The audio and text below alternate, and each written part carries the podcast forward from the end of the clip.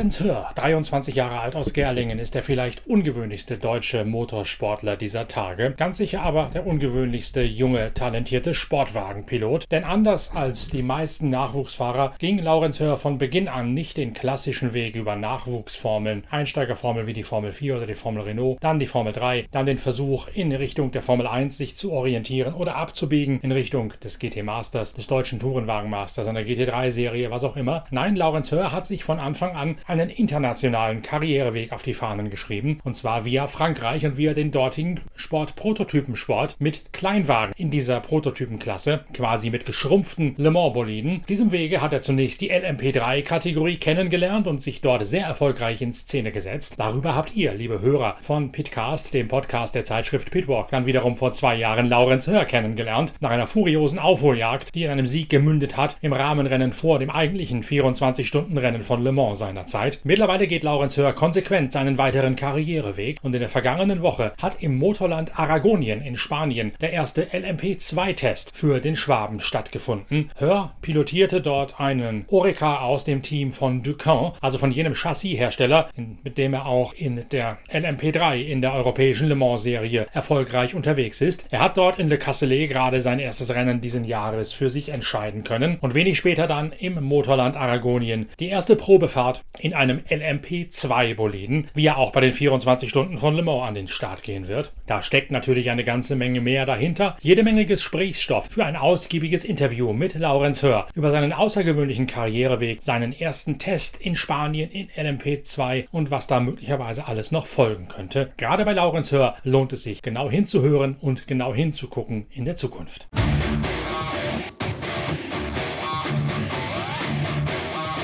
Einzige, was ich weiß, Laurenz, ist, dass du vor kurzem einen LMP2-Test gefahren hast und dich dabei zeitenmäßig sehr gut geschlagen hast, mit demselben Team, mit dem du auch LMP3 fährst. Erklär doch erst einmal, wie es dazu gekommen ist, dass du diesen LMP2-Test fährst und vor allem, was da auch perspektivisch dahinter steckt. Das Team fährt ja mit dem Auto auch bei den 24 Stunden von Le Mans. Da könnte man dich ja auch mit reinsetzen. Ähm, also das, zu dem Test kam es, äh, ja, was heißt relativ simpel, also simpel nicht. Ähm, wir, wir haben ja eine sehr enge Partnerschaft zwischen DKR Engineering und äh, Duquesne Automotive, ähm, die eben unser LMP3-Auto ja bauen und auch selber ein LMP2-Team haben, wie du ja schon erwähnt hast. Und ähm, das war im Prinzip eine, eine Belohnung für meine Leistungen, die ich dieses Jahr ähm, für, für Duquesne Automotive erbracht habe. Ähm, und ich bin ja vorher noch nie ein LMP2 gefahren und dann ähm, hat man mich da mal reingesetzt. Die, die Stammfahrer waren alle dort und ich konnte ähm, am Ende von dem Testtag äh, mit den Zeiten schon mitgehen. Stammfahrer ja. heißt in dem Fall René Binder, Tristan Gormody und Memo Rojas, die für das Team in der europäischen Le Mans-Serie ELMS fahren. Ganz genau, ganz genau. Die, die drei Fahrer werden auch in Le Mans für, für Duquesne Automotive starten. Ähm, perspektivisch ist es für mich jetzt für den Moment erstmal dieses Auto gefahren zu haben. Das ist für mich schon ein sehr, sehr großer Schritt, finde ich. Ähm, einfach aus dem, aus dem einfachen Hintergrund heraus, dass wir finanziell nicht die Möglichkeiten haben, um einfach mal so einen Testtag zu machen. Ähm, und für mich ist es deswegen ein sehr, sehr großer Karriereschritt. Ähm, was damit jetzt noch genau äh, einhergeht, müssen wir sehen. Ähm, der Wunsch besteht, dass ich ähm, den Reservefahrer gebe für Duquesne Automotive, die natürlich ihre Stammfahrer dort haben, ähm, die drei. Deswegen äh, gibt es für mich da erstmals nicht die Option, als Stammfahrer einzutreten. Ähm, und jetzt sind wir aktuell noch am Klären, äh, ob und wie das äh, funktionieren könnte. Du fährst ja mit DKR, mit dem Duquin LMP3 bereits seit drei Jahren jetzt in der seit drei Jahren, seit vier Jahren sogar schon in der LMP3-Szene, auf dieser Road to Le Mans, diesem Le Mans Cup, den es damals gab, wo wir uns ja, ja auch damals kennengelernt haben und, und unsere Hörer und Leser dich auch kennengelernt haben, nachdem du genau. das Rahmenrennen auf kuriose Art und Weise gewonnen hast. Ich glaube, vom letzten oder, oder drittletzten Platz mit äh, zehn Minuten Vorsprung gewonnen, übertrieben gesagt. Also zumindest eine, eine gewaltige Vorstellung hingelegt hast. Und vorher kannte dich ja in Deutschland so richtig keiner, muss man sagen. Wir haben uns dann unterhalten und haben entdeckt, dass wir gemeinsame Bekannte haben, Marc Lieb, diese ganze, diese ganze Entourage von damals. Die Insider kannten dich natürlich. aber nach außen hin warst du einer von denen, die irgendwann einmal rechts abgebogen sind, aus Deutschland raus, aus dem ganzen Nachwuchsformel, Tourenwagen was es da gibt und bewusst den internationalen Weg gewählt hast, LMP3 zu fahren, jetzt auch mit Project One Porsche RSR zu fahren in der, in der Pro-Am-Klasse, in der WEC, der Sportwagen-WM und jetzt diese ganze ja. LMP2-Kategorie. Wie kam es zu diesem Weg? Ähm, ich habe ja mit, mit, mit Ralf Druckenmüller damals ähm, meine, meine Formelkarriere bestritten. Ähm, damals ganz klein im, im Team von meinem Papa, ähm, einfach im, im Rahmen unserer Möglichkeiten. Ähm, und wir sind dann mit der Formel Renault 2017 ab und zu ähm, im, im Rahmenprogramm von, der, von einer französischen LMP3-Meisterschaft gefahren. Die hieß damals noch äh, Vie de Vie, heißt heute Ultimate Cup. Ähm, und äh, da haben wir das gesehen und haben uns dort dann mit ein paar Teams ähm, in Kontakt gesetzt. Unter anderem damals noch das Duquesne-Team, als sie noch LMP3 eingesetzt haben, bevor sie ähm, damals noch Norma Automotive gekauft haben.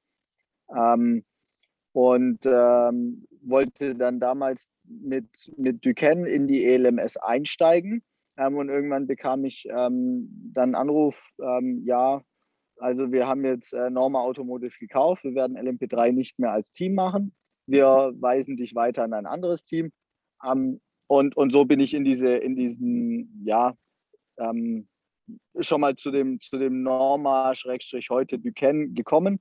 Und tatsächlich hat mein Papa, ähm, der ja aus dem GT kommt, also der selber ähm, Carrera Cup und äh, GT Masters gemacht hat, ähm, haben uns bewusst dagegen entschieden, in den GT und ähm, auch in den Tourenwagenbereich zu gehen, ähm, sondern äh, haben uns bewusst dafür entschieden, Richtung Le Mans zu gehen, weil wir dort einfach für uns ein größeres Potenzial gesehen haben mit den Budgets und Mitteln, die wir auftreiben können oder äh, potenziell gesehen haben damals. Und, weil ähm, diese LMP3-Szene so viel günstiger ist als versuchen, in Deutschland GT3 zu fahren. Das ja, das ist schon mal ein Punkt. Also wenn ich die, die Budgets heute im GT Masters äh, sehe, ich bin ja auch 2018 mit, mit Schütz Motorsport in der GTC-Serie gefahren auf einem GT3-Auto und die haben ja auch lange GT Masters gemacht. Aber wenn ich die Budgets sehe, ähm, dann war das für uns einfach nicht der Weg, den wir gehen wollten. Und wir haben auch nicht das Potenzial gesehen, dass wir die Leute finden, die uns dabei unterstützen wollen. Ähm, und gerade dieses Thema Le Mans ist natürlich ein gigantischer Aufhänger. Ähm, klar ist es cool, wenn man sagt, hey, ich fahre auf dem Hockenheimring. Ähm, aber Le Mans ist halt einfach ein Begriff für jeden. Und da haben wir das Potenzial gesehen und haben das dann auch am Ende finanziert bekommen. Und ähm, deswegen war das für uns ein ganz, ganz klarer Weg, ja. Potenzial, das zu finanzieren, äh, ist natürlich immer ein Thema, klar, aber andererseits habt ihr ein eigenes Kart-Team, das auf einer professionellen Ebene, professionellen Basis operiert und arbeitet. Also so ganz schlecht kann es um die Finanzen nicht bestellt sein und um die ganzen Connections, die ihr damit auch habt. Ähm, ja, also das, das, das Kart-Team ist im Prinzip wie jedes äh, normale Motorsport-Team auch. Also ich bin, ich bin Dienstleister. Also das ist jetzt nicht da, um, um Geld, das wir haben, auszugeben, sondern das ist da, um, um für mich eine Nebeneinkunft darzustellen. Und ähm, ich bin sicherlich von den Preisen nicht, nicht da, wo ich hin könnte gegenüber meiner Konkurrenz, aber ähm, ich, ich investiere viel in, in den Nachwuchs äh, von meiner eigenen Zeit. Und ähm, im Prinzip ist es nur, um, um ein Side-Business zu haben, also rein von, von dem, was dabei rumkommt. Ähm, aber die, es, es ging tatsächlich, konnten wir den Sport nur finanzieren durch, durch Sponsoren, durch Connections, die wir haben in Stuttgart und in Deutschland. Das Startteam operiert wo? Also welche Meisterschaft ist das DKM? Ist das EM? Ähm, wir fahren äh, süddeutsche Meisterschaft und deutsche Meisterschaft, aber nicht in der DKM, sondern die ADAC Kart Masters. Wir fahren hauptsächlich ähm, bei den Yame X30 mit und bei den Minis. Die Minis fahren auch nicht in der DKM und äh, die X30 Euro fahren wir dieses Jahr auch. Das heißt, ihr seid aber nicht in diesem ganz riesigen, verrückten Rahmen unterwegs, wie man im großen Kartsport ja heutzutage schon sein muss, wo du da Auflieger haben musst, als ob du ein Formel 1-Team ja, bist und, und. Nee, Auflieger habe ich hier nicht rumstehen. Sprinter, Anhänger ähm, und äh, jede Menge Zelte und Karts habe ich hier noch rumstehen, aber ähm, Auflieger, da, da möchte ich auch aktuell nicht hin. Aber es gibt diese Kart WM, das ist nicht nur ein dummer Schnapp, sondern es ist tatsächlich so, dass du da mittlerweile mit einem, Auf mit einem Aufwand operieren musst, als ob du ja. mal mindestens ein DTM-Team hättest.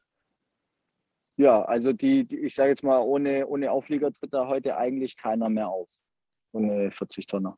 Ähm, auch weil der Platz irgendwo benötigt wird. Ja, also bei der bei allem DKM und drüber, also DKM, äh, italienische Meisterschaft, Europa- und Weltmeisterschaft, kommt jeder Fahrer prinzipiell schon mal mit mindestens zwei Karts an, äh, mindestens zwei Motoren. Und ähm, da, da läppert sich das natürlich auch, was man an Platz braucht. Und die ganze Reifenbehandlerei scheint da ja auch ein Thema für sich zu sein. ja, es ist, ähm, das ändert sich jedes Jahr extrem mit dem, mit dem Hersteller. Dieses Jahr äh, ist es MG, das ist ein, da gibt es viele Diskussionen über ähm, Unterschiede zwischen ähm, den Reifen. Also einfach, dass du zwei Satz kaufst und sie sind nicht identisch. Das ist eine äh, sehr große Diskussion aktuell. Aber das Ganze ist für dich, um es klar zu sagen, ein, ein, ein Job, dein eigenes Team zu befeuern und zu unterhalten. Und der zweite Echt? Job ist zu versuchen, über die LMP3, LMP2-Schiene letztlich als Profi im Langstreckensport Geld zu verdienen. Ja, also der, der, der, mein, mein Fahren, also ich als professioneller Fahrer, das ist die Haupttätigkeit. Ähm, die steht immer im Vordergrund. Ähm, und das Kart-Team äh, ähm, läuft, läuft mit dazu, ist einfach ein, ein Teil des Konzepts, das ich versuche irgendwo aufzubauen, ähm, dass ich irgendwann ein, ein Werksfahrer bin und hoffentlich äh, in ein paar Jahren eines der LMDH oder LMH-Autos fahre. Ähm, und es dann ähnlich habe, wie, wie Timo Berner das äh, lang hatte, ähm, einfach auch mit dem Namen ähm, ein, ein eigenes Team zu haben. Gab es jemals Zweifel an dieser Internationalisierung? Nein. Also nicht, nicht, ja nicht von uns intern. Es ist, es ist ein sehr ungewöhnlicher Weg. Ähm, ich sage jetzt mal bei uns intern, also mein Vater, ähm, mein, mein Manager, auch äh, das Marketingunternehmen, das mich hier aus Stuttgart unterstützt und auch ich. Ähm, wir hatten nie Zweifel an diesem Plan, aber natürlich wurden wir von außen oft und auch nicht zu wenig belächelt für, diesen, für diese Bewegung, die wir da gemacht haben, für diese Entscheidung, die wir getroffen haben. Und, und jetzt sehe ich einfach viele, ähm, die, äh, Entschuldigung, ähm, jetzt sehe ich einfach gerade sehr viele, die, die sich jetzt dann doch in unsere Richtung bewegen und gesagt haben, hey, ähm, du Lorenz, wir haben das damals ja wirklich belächelt und nicht ernst genommen, aber heute sehen wir, du hast alles richtig gemacht und jetzt bist du uns Jahre voraus. Und das, das habe ich gemacht. Ja, Fahrer und auch Teams, mit denen wir äh, Kontakt hatten. Ähm, und, und jetzt ähm, bin ich voraus und das alles, obwohl ich äh, keine Marke in der Tasche hatte. Wie gesagt, der Weg ist ja. sehr, sehr ungewöhnlich, aber ich habe dir damals ja auch schon gesagt, ich kann das nachvollziehen, warum man das macht, weil der deutsche Motorsport ja, ja. doch ein sehr kleinteiliger ist und gleichzeitig in vielen Bereichen überteuerter ist, wo du irgendwann ja, viel Geld ausgibst, aber unweigerlich trotzdem in einer Sackgasse landest. Ja, genau. Und, und ähm, genau diesen, diesen Punkt habe ich eben gesehen. Ähm, auch im, im Turnwagensport sehe ich, den, sehe ich den heute noch ähm, klar du diesen Weg, deutsche TCR, European und WTCR. Aber ähm, ich sehe da jetzt nichts, was noch kommt. Und im, im Prototypenbereich hast du einfach viele Etagen, die du durchgehen kannst, in denen du lernen kannst und in denen du auch einfach noch weiter hoch kannst. Hast du da einen Sonderling-Status als Deutscher in diesem französisch geprägten Umfeld? Denn diese ganze, sowohl die WDW als auch die LMP3 ist ja vom ACO-Refugium quasi geprägt worden oder von, von den Franzosen und damit auch vom ACO-Gedöns umgeben und eine sehr französische Angelegenheit oder ja, eine sehr englische Angelegenheit, wo ja auch Le Mans einen höheren richtig, Stellenwert hat, als es bei uns der Fall ist. Bist du da ein ja. Exot? Ist das gut oder schlecht? Ähm, ich glaube, am Anfang war das sicherlich nicht sehr hilfreich.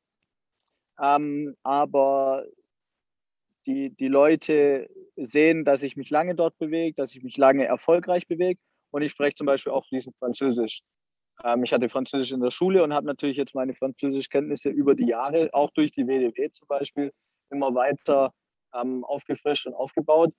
Ähm, bin immer in französischen oder französischsprachigen Teams gefahren und, ähm, und, und kann mich mittlerweile dort relativ problemlos ähm, ja, bewegen. Ähm, ich hatte zum Beispiel zuletzt mein, mein, mein Teamkollege Jean-Philippe Desraux, der spricht kein Wort Englisch. Ich habe mit dem alles auf Französisch gemacht und es ging. Ja, der saß in Red Bull Ring zum ersten Mal auf dem Red Bull Ring und im LMP3. Kein Problem. Habe ihm alles erklären können. Und ähm, das sehen die Leute.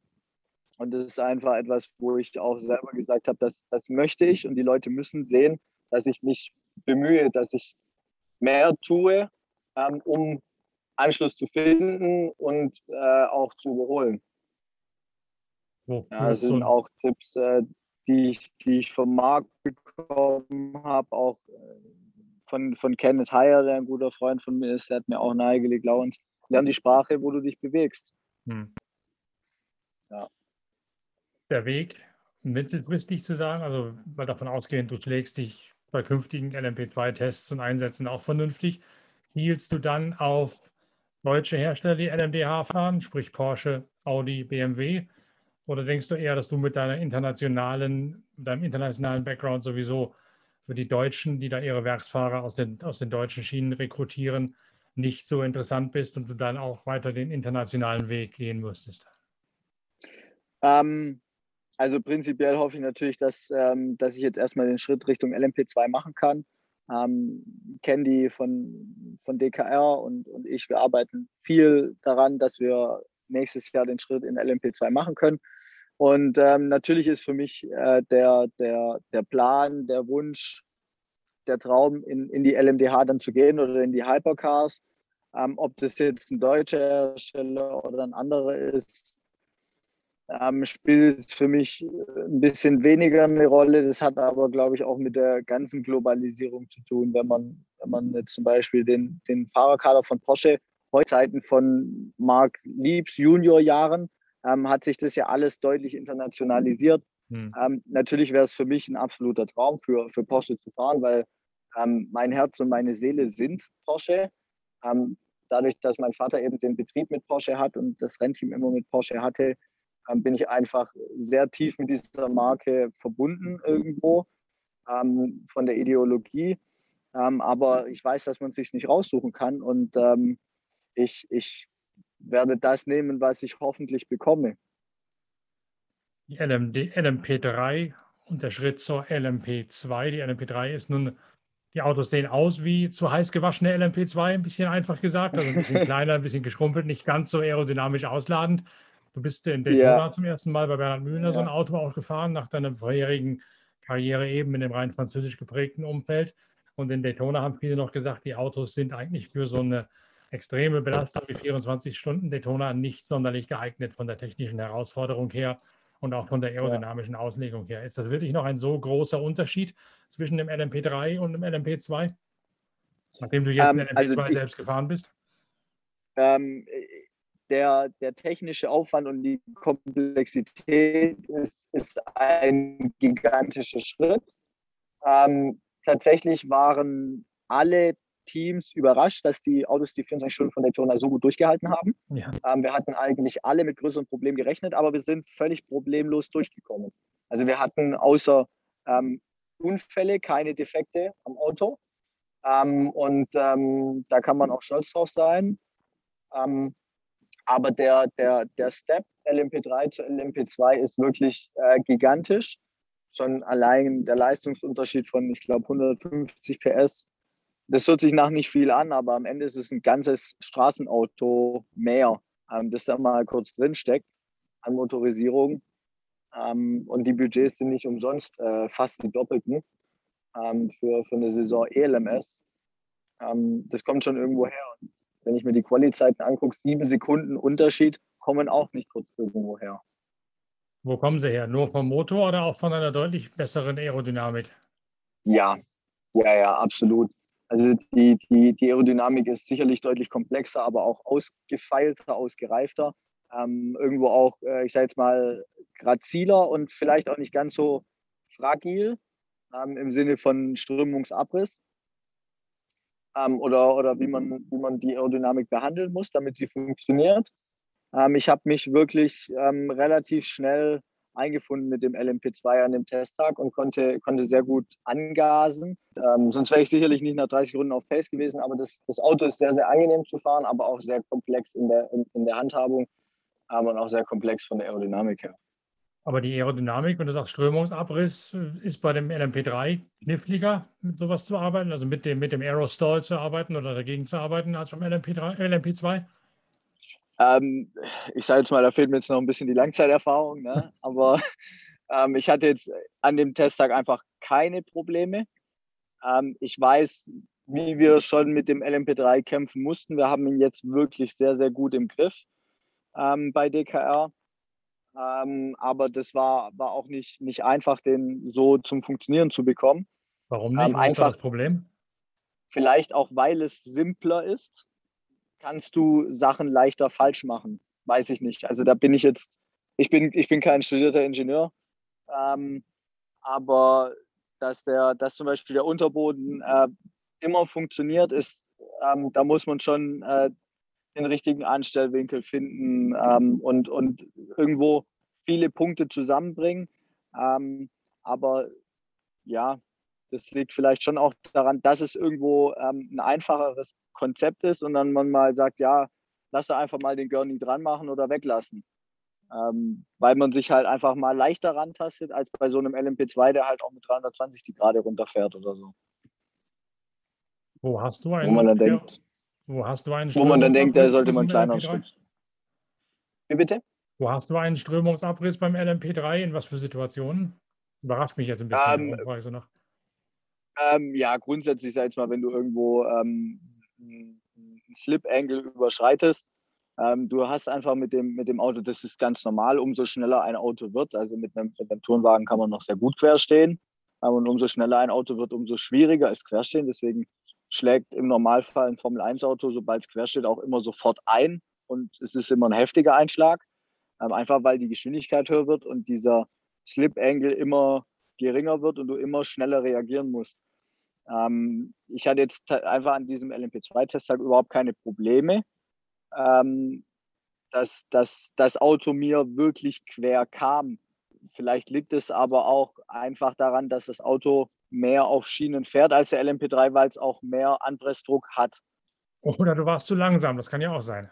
Gut, das, das, das, kann, das, das könnte schon passiert sein, aber wie gesagt, meine, meine Rundenzeiten waren ja, gut ja. und ich glaube, äh, wir, wir beide wissen, äh, die Jungs, äh, Tristan Gomondi, Rojas und auch René Binder, das sind jetzt nicht unbedingt Anfänger deswegen bin ich eigentlich schon sehr, sehr stolz auf die Leistung, die ich da, die ich da gebracht habe. Nein, das war dummes Gewäsch, das ist ja klar. Aber ja, alles gut. Ich finde es erstaunlich, dass der, dass der Schritt dann vom LMP3 in den LMP2 da auf aerodynamischer Seite offensichtlich sogar einfacher im LMP2 ist. Ja, ähm, ich habe mit vielen Leuten vorher darüber gesprochen, die gesagt haben, der LMP2 ist leichter zu fahren. Ähm, und ich kann das jetzt tatsächlich bestätigen. Ähm, aber nichtsdestotrotz sollte jeder diesen Schritt LMP3 machen, weil ich bin mir sicher, dass ich nur so schnell auf Pace kam, weil ich den LMP3 wirklich beherrsche. Ich beherrsche das, was ich mit diesem Auto tue. Ähm, und so fiel mir dieser Schritt leicht in den LMP2. Ist das vergleichbar, wenn man mal ins Formelgefüge reinschaut, zu sagen, so, Formel Renault meine hat, Ansicht. Formel Renault hat wenig Abtrieb, Formel 3 hat schon mehr Abtrieb, ein GP2 oder ein Formel 2, wie er mittlerweile ist, hätte noch mehr Abtrieb. Ist das in dieser Hierarchie vergleichbar, um mal diese LMP-Hierarchie nachzuziehen, zu sagen, der LMP3 hat einen Motor das und ein bisschen Aero und wäre dann quasi die Formel Renault des, des LMP-Sports? Das, das ist sicherlich vergleichbar, ja. Also ich meine, wir haben nicht umsonst diese Bezeichnung Formel 1, Formel 2, Formel 3, LMP1, LMP2, LMP3. Okay, die LMP1 gibt es jetzt von der Bezeichnung her nicht mehr, aber wir alle wissen, über was wir sprechen. Also ja. die LMDH, LM Hypercars haben die, die LMP1 ersetzt und, und ähm, so kann man die Hierarchie, Hierarchie schon ähnlich darstellen. Ähm, und jeder Schritt benötigt den anderen, auch wenn man ihn eventuell überspringen könnte. Ähm, Im LMP natürlich äh, in Anführungszeichen leichter zu überspringen als im Formelsport. Ähm, aber man sollte ihn nicht überspringen und man sollte sich auch äh, darüber gewiss sein, dass ähm, ein zu schnelles Durchlaufen auch ähm, hart sein kann und nicht unbedingt äh, immer zielführend. Brauchst du da auch diese zwei Lehrjahre, die man ja gerne sagt, die man braucht im Formelsport? Also ein Lehrjahr und dann ein im Idealfall Meisterschaftskampfjahr, sowohl in der Formel Renault oder der Formel 4 als auch der Formel 3, als auch der Formel 2. So hat es ja beispielsweise auch Henrik Schumacher gemacht, der immer gesagt hat, ein Jahr lernen, ja. ein Jahr gewinnen. Ist das im LMP-Sport genauso? Ja, also es war bei mir auch tatsächlich genauso. 2018 bin ich in den LMP3 eingestiegen, ähm, hatte auch da schon sehr, sehr gute Zeiten, aber es ist immer mal wieder ähm, zwar viel mit dem Team schief gelaufen, aber ähm, ich konnte alles lernen. Und 2019 äh, habe ich dann mit DKR die Meisterschaft gewonnen. Ähm, 2020 bin ich zwar im LMP3 geblieben, bin ja aber eine Klasse hochgegangen in die LMS, ähm, konnte da 2020 meine Erfahrungen sammeln ähm, und bin sicherlich jetzt, ähm, ja, kann ich glaube ich zu guter Recht sagen, einer, einer der Besten ja. ähm, aktuell. War im LMP2 das ganze Fahren körperlich anstrengender, weil mehr Aero heißt ja dann auch im Zweifel, dass du mehr Fliehkräften ausgesetzt bist. Selbst wenn das Auto wie auf Schienen läuft, heißt es ja nicht, dass der Körper das auch einfach verkraftet. Das ist, das ist richtig. Ich hatte jetzt an dem Tag nicht, ja, was heißt Probleme? Ähm, ich hatte jetzt keine Probleme, also es war jetzt für mich körperlich nicht mehr anstrengend als der LMP2, äh, LMP3. Ähm, ich habe aber auch tatsächlich die letzten Monate extrem angegast, was meine körperliche Verfassung angeht, um genau auf diese Eventualität vorbereitet zu sein und um dann nicht zu sagen nach 30 Runden, ey, jetzt bin ich aber fix und fertig. Also ich war nach diesem Tag fertig, aber einfach weil es mental für mich eine neue Herausforderung war. Ähm, aber ich bin mir sicher, wenn ich mir da, da, da nehme ich mir noch zwei Testtage und dann ähm, bin, ich, bin ich da auch fit. Das ist auch kein Problem mehr mental eine neue Herausforderung, weil die Kurventempi höher waren oder weil du einfach dich unter Druck gesetzt hast, selbst nicht abfliegen zu wollen, dich nicht keinen Dreher zu leisten und möglichst gut auszusehen? Beides. Beides tatsächlich. Also zum einen, ähm, klar, beides Prototypen, aber der Fahrstil ist nicht 100% derselbe. Ähm, Gerade das Thema zum Beispiel Carbonbremsen, die einfach ein bisschen anders vom, vom Handling sind wie Stahlbremsen. Ähm, da musste ich mich natürlich ein bisschen reinfinden. Ähm, und wie du sagst, ich wollte mir keine Fehler leisten. Das war mir ein sehr, sehr großes Anliegen. Ähm, und ich hatte an diesem Tag keinen einzigen Lockup, keinen Dreher ähm, und vor allem keinen Abflug oder Einschlag. Das war mir super wichtig. Ähm, und so habe ich einfach versucht, mich vorsichtig an das Potenzial von den Bremsen heranzutasten, auch vorsichtig an das Potenzial vom Auto heranzutasten, ähm, um sowohl Pace zu zeigen, als auch zu zeigen, dass ich nicht sofort das Ding äh, wegpflanze irgendwo. Potenzial der Bremsen zu zeigen, heißt auch nochmal nachzubeschleunigen bei den ersten Versuchen zu bremsen, weil die, weil die sogenannte Stopping Power, die Verzögerungskraft von Carbonbremsen doch höher ist als gedacht? Ähm, also nachbeschleunigen auf gar keinen Fall. Das ist der größte Fehler, den man machen kann. Ähm, sondern immer Bremse durchziehen, egal wo du anfängst zu bremsen, immer die Bremsphase durchziehen, weil wenn ich nochmal irgendwo den Druck löse oder ähm, nochmal sogar nachbeschleunige, dann verliere ich jegliche Referenz von mir. Ähm, und dann weiß ich nicht mehr, wo ich meinen Punkt jetzt weiter verschieben muss oder wo ich meinen Druck erhöhen muss. Ähm, ich habe immer oder ich versuche immer meine Bremsphase vollständig durchzuziehen, weil dann weiß ich ganz genau, jetzt war ich zehn Meter zu früh fertig, also nächste Runde zehn Meter später bremsen und dann passt es sehr einfach. Ähm, es war eher die Herausforderung, ja, was heißt Herausforderung? Mir wurde gesagt, Laurenz, pass auf, das sind Carbonbremsen, das ist anders. So und so musst du es handeln. Also habe ich das versucht zu machen. Und wenn du halt fährst, also wegen des Auto Verglasens mal, auch, oder? Wie mal, ähm, von der Temperatur her? Ja. Passiert ja, ähm, passiert ja leicht, dass die Dinger glazing over heißt es auf Englisch, dass sie dann verglasen, wenn du nicht im richtigen Operationsfenster drin bist. Sie, sie, wenn sie zu kalt sind, funktionieren mhm. sie nicht. Ja, wie das jetzt mit drüber ist, das, da habe ich jetzt noch keine Erfahrungswerte oder sowas. Ich habe es natürlich irgendwo auch versucht, für mich doch ein bisschen einfach zu halten ähm, an dem Tag und wollte keinen Informationsüberfluss für mich ähm, äh, bekommen und habe einfach versucht, ich, bevor ich das erste Mal reingesessen bin, habe ich mir ein Onboard-Video angeguckt, habe mir ungefähr die Bremspunkte angeguckt, ähm, aber noch gar nicht unbedingt den Druck. dann habe ich einfach äh, geguckt, dass ich beim ersten Mal habe ich 30 Meter früher gebremst und habe geguckt, wo ich mal rauskomme. Komme ich an derselben Stelle raus? Komme ich früher raus? Komme ich später raus? Okay, Druck erhöhen, Druck senken. Ähm, so dieses, dieses Spiel habe ich, hab ich versucht äh, zu spielen. Und, ähm, und so habe ich mich einfach versucht, an diesem Tag professionell ranzutasten an, an das Limit vom Auto, ohne irgendwas falsch zu machen gleichzeitig.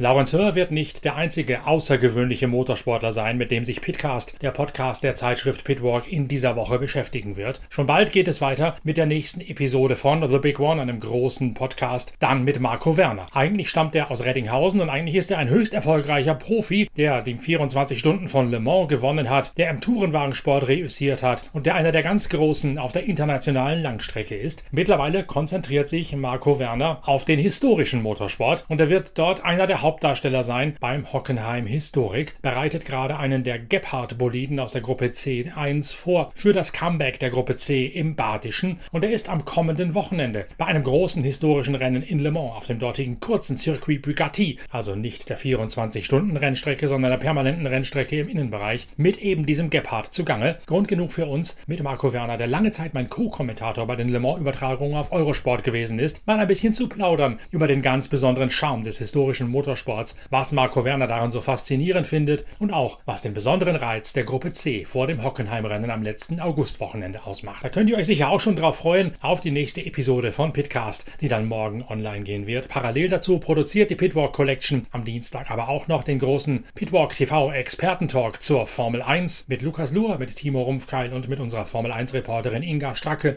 beleuchten wir dann die neue Dominanz von Max Verstappen nach dem ersten von zwei Rennen auf dem Red Bull Ring in Spielberg. Werk. Es gibt also weiterhin parallel zur neuen Ausgabe der Zeitschrift Pitwalk, die seit dem Wochenende im Handel ist, viel interessanten Inhalt, viel spannenden Content der Pitwalk Collection. Und während ihr auf die Inhalte der nächsten digitalen Formate der Pitwalk Collection wartet, genießt die neue Ausgabe der Zeitschrift Pitwalk. Bis ganz bald, euer Norbert Okenga.